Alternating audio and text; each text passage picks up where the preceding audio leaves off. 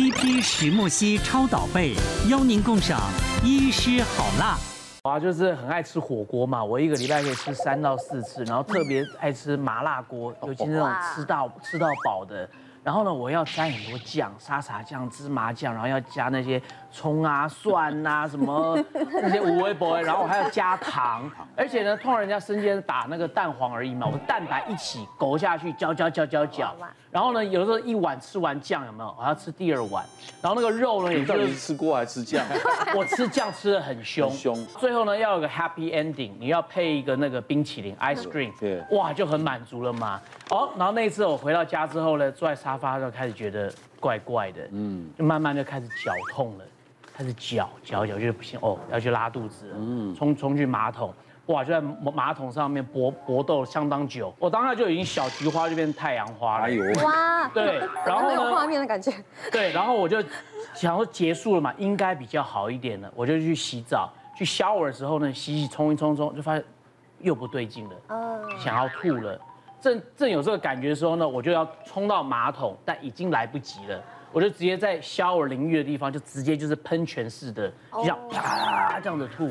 然后吐到完全没有东西，吐到就是只剩口水跟吐那种胃酸的感觉了。对，然后就哦，真的吐到已经就不能再吐了。好，然后擦干，然后回回到那个客厅坐下，我就想说，哦，家里有正露丸，然后有那种什么感冒头痛药，我就不管了，我就先吃再再说。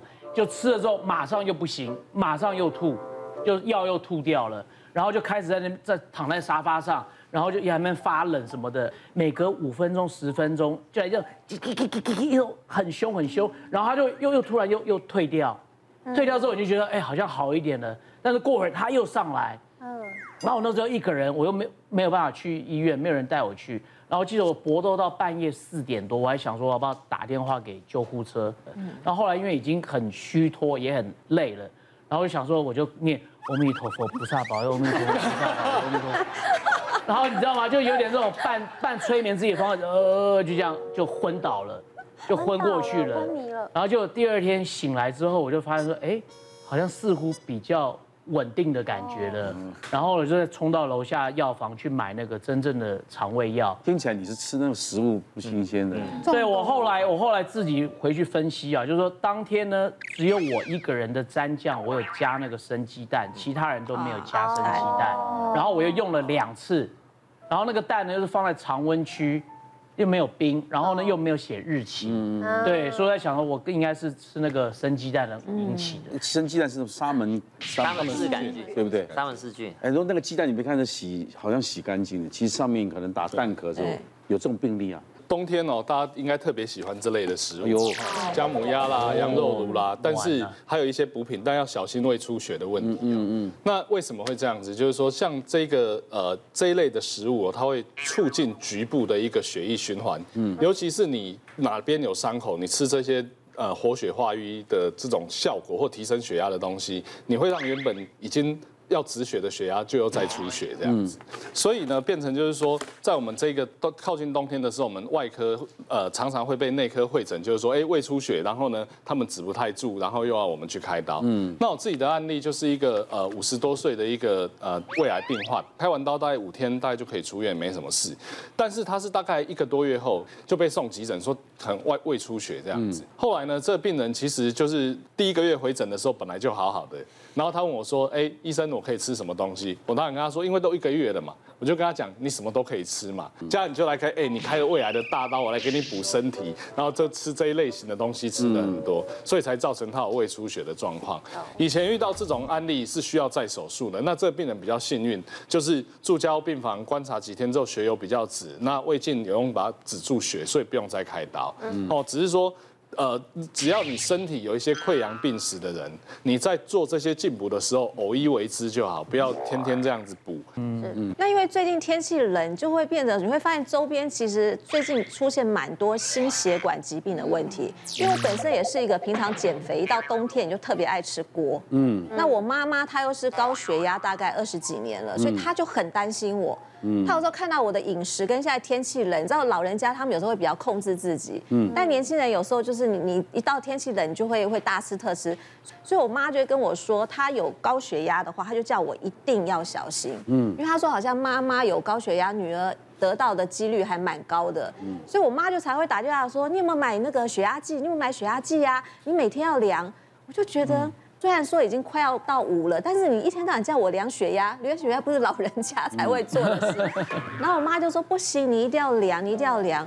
我就每天被他念念念念念，我就在想说，量血压真的有这么重要吗？然后我就开始看我周边一些朋友，然后大家家里其实也有血压计，可是你知道很多人他买了血压计，第一个他不会量，嗯。嗯，第二个他他不相信，他觉得他买的不准，嗯，他买了血压计摆在家里，他自己量完之后，他还会再到医院去量，嗯，然后才确认说他的血压是多少，所以我就变成说，于妈常常跟我讲之后，我就觉得说，哎。好像我真的要注意一下，因为这一两年每天新闻跟我们周遭的朋友都很多心血管的问题，我就想说，那买个是不是要买我人生中的第一台血压计啊？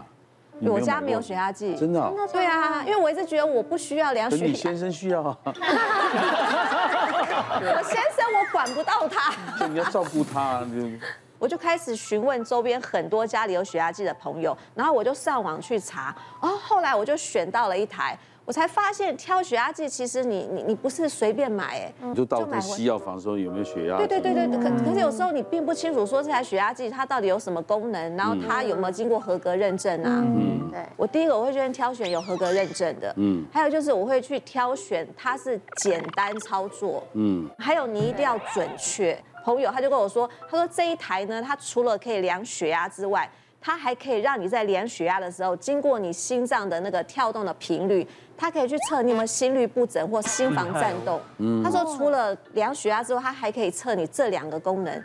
我就想说，现在血压计也太厉害了吧！当你家里有血压计的时候，你就要养成好习惯，你不能不拆哦。所以你在挑选的时候就变得很重要，因为有时候你去挑太复杂、太难，或是你不会操作，你就会摆在那。譬如说我早上起床，我会先喝一杯温水，嗯，我就会把那台血压计摆在我家温水旁边的一个中岛的桌上，嗯，我就会提醒我自己说，我喝完那杯温水的时候呢，我就要过来，随时可以看到。我跟我老公就要随时在那个时候要去量我的血压，我觉得养成早晚量血压的习惯，嗯，你就会比较安心。嗯，其实我们为什么这么在意？这个高血压啦、高血糖、高血脂这些问题，其实这三个疾病本身不可怕，可怕的是它会让你的血管慢慢变硬掉。嗯，对。当你血管变硬掉的时候，有时候会有一些斑块。刚才浩然你有特特别提到心房颤动这件事。对。我们为什么每次会讲心房颤动？就是说我们心脏本来应该正常这样子跳，然后正常这样子跳的时候，你血流就很顺。但是你如果跳一下忽快忽慢，忽快忽慢，嗯，跳得很奇怪的时候，你就容易在血流里面造成。血流不顺，血流不顺的时候，血液本来就有一些血球跟杂质嘛，不顺的时候，有时候就会形成小血栓，到脑部不顺就中风嘛，到心脏就心肌梗塞，到肾脏就洗肾。然而呢，我们每次讲高血糖、高血脂、高血压，最简单的是什么？最不侵入的就是血压嘛。嗯，你为了要测血糖，你要搓，你要测血脂，你要抽血。嗯，你只有血压，只要你愿意拿出来量一下，就可以知道了。嗯，那我自己的一个案例是一个四十多岁的一个男性，那他是我这边呃的一个病患，他是追踪糖尿病，有体重过重的一个状况。那我们也跟他说，你在家里呢，最简单就是你真的不要学学测血糖，觉得很讨厌，你起码血压要量。但是他就是不良，所以他即即便在这边追踪两年之后，有一天就突然间送急诊，然后呢就是意识不清，就是脑中风、脑出血。大家不要觉得说年轻就不会有心房颤动，虽然说心房颤动会呃是发生在老人家比较多，老人家六十五岁以上百分之四，八十岁以上百分之十都会有心房颤动。我刚才讲那个心脏乱跳的问题，但是在我们大家群众里面的发生比例也有百分之二哦。什么时候会发生？比如说你突然有病毒感染，你感冒，嗯，你甲状腺突然有一些问题，好，甚至说你血压一直没有控制好的时候，这些都是这些相关的一个危险因子。那所以其实一个很简单的一个仪器，可以让你自己就是说去监测你自己的血压，那继而把所有的疾病找出来预防是很重要的。另外一个特别在提醒就是，像我那个案例是中风了，你要知道，一旦你发生有心房颤动。你又不去管它，或者那这样子，你发生脑部中风的会比一般人高高了五倍。现在科技越来越进步哦，那所有的技术都是日新月异。现在呢，这个台血压计呢，如果说又能够有侦测心房异常波形含心房颤动的这个功能哦，就可以防范除了心脏疾病以外，还有脑中风这些很严重的不可逆的一个后果。所以呢，其实如果在选购呃这种类型的产品的时候，可以把一些特别的功能考量进去，来维系自己的健康。年底忙碌之余，还是要好好的注意身体。很多疾病都是长期累积才来的，所以平常就要好的习惯，才能防患于未来。啊，谢谢。